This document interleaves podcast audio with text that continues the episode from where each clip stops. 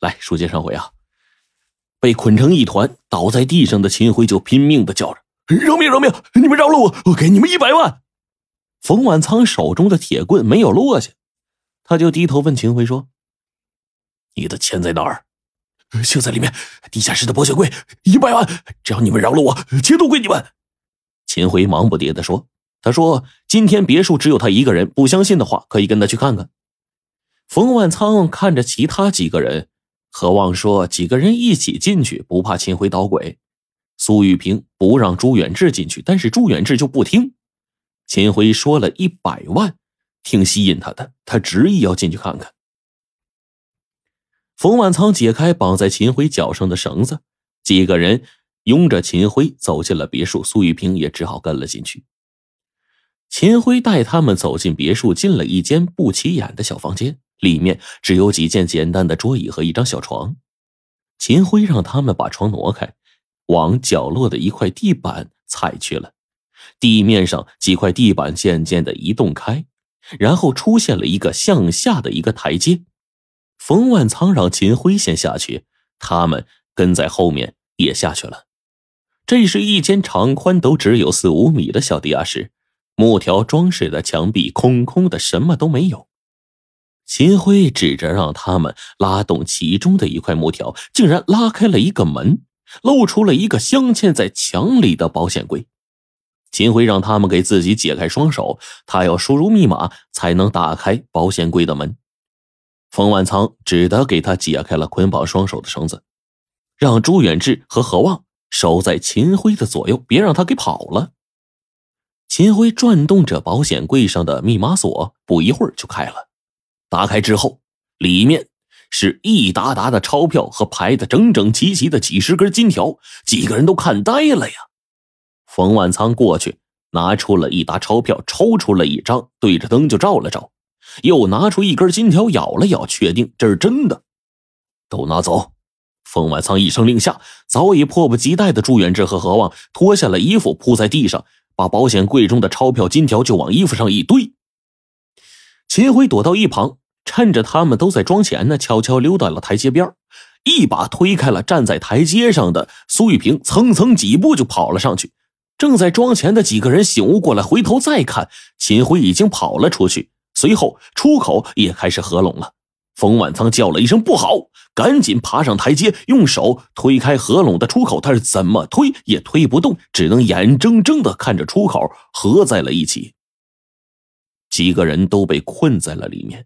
朱元志掏出电话想报警，却发现这里根本就没信号。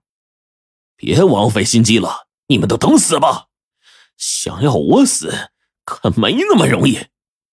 角落的一个喇叭里传出秦辉得意的声音：“哎，秦老板，你放我们出去吧，我一分钱都不要了。”何望哀求道：“我放你出去可以，但是你必须把其他人弄死。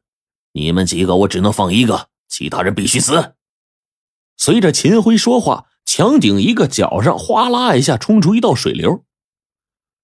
再有十分钟，这水就会灌满。快决定谁活吧！记住，只能活一个啊！秦辉像是一只猫，在玩弄着被他捉到的老鼠。苏玉平一声尖叫，他看到冯万仓抡起来手中铁棍，狠狠砸在了何望的头上。何望叫都没叫一声，就倒下去了。你你想打死我们？你一个人出去吧！朱元志冲过来护住了苏玉平，冲着冯万仓喊道。你别痴心妄想了，秦辉他压根就想让我们自相残杀，他一个都不会放过。反正也是一死，不如搏上一搏。冯万仓举着铁棍，冲着朱元志就来了。我跟你拼了！朱元志怕他伤到玉萍，赶紧就迎着冯万仓就冲过去了。冯万仓的铁棍击在了朱元志的身上，他应声就倒了下去。杀红了眼的冯万仓又要抡起铁棍砸向苏玉萍，苏玉萍吓得顺着台阶就往上爬。冯万仓刚要追上去，就被砸倒的这个朱远志又站了起来，狠狠一脚啊，就朝着冯万仓踹过去了。冯万仓一下子扑倒在地，手中铁棍也甩出去了。朱元志骑在了冯万仓的身上，把他的头按在了水中。这时候水已经有一米多深了，冯万仓挣扎一会儿就不动了。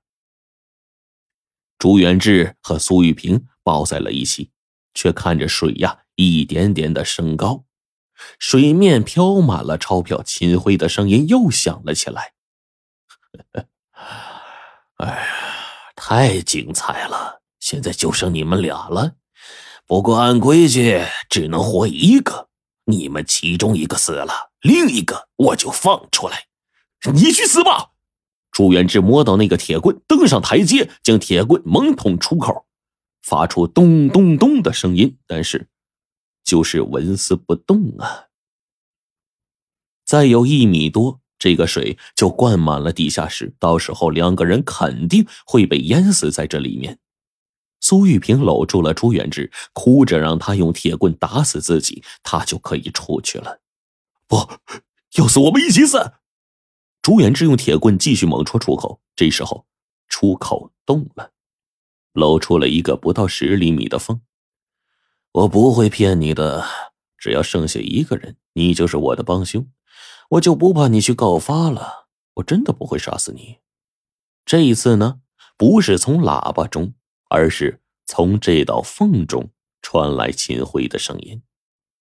朱元志用铁棍想要撬开这条缝，但是。这铁棍却被外面的秦辉一把给抽了出去。秦辉得意的笑声，在走投无路的朱元志和苏玉平听来，无异于鬼哭狼嚎。正在这个时候，苏玉平的手机突然响了，他打开接听，但是问了几声都没人答应。看号码是孙海的，你是谁？你到底是人是鬼？现在他们都死了，我和元志也要死了。你是谁？你到底是谁呀？他绝望的冲着电话那端吼道：“朱远志就醒悟过来，出口的这道缝起了作用，手机信号可以传进来。他就赶紧催促苏玉平打电话报警。想报警？没门，没人能救得了你们！”秦辉在外面恶狠狠的说道。他按动了开关，那道缝一点点就合上了。朱元志不想放弃这最后一线希望，他一咬牙，将一只胳膊伸了出去。随着出口合拢，朱元志惨叫一声，那只胳膊被生生的夹断了。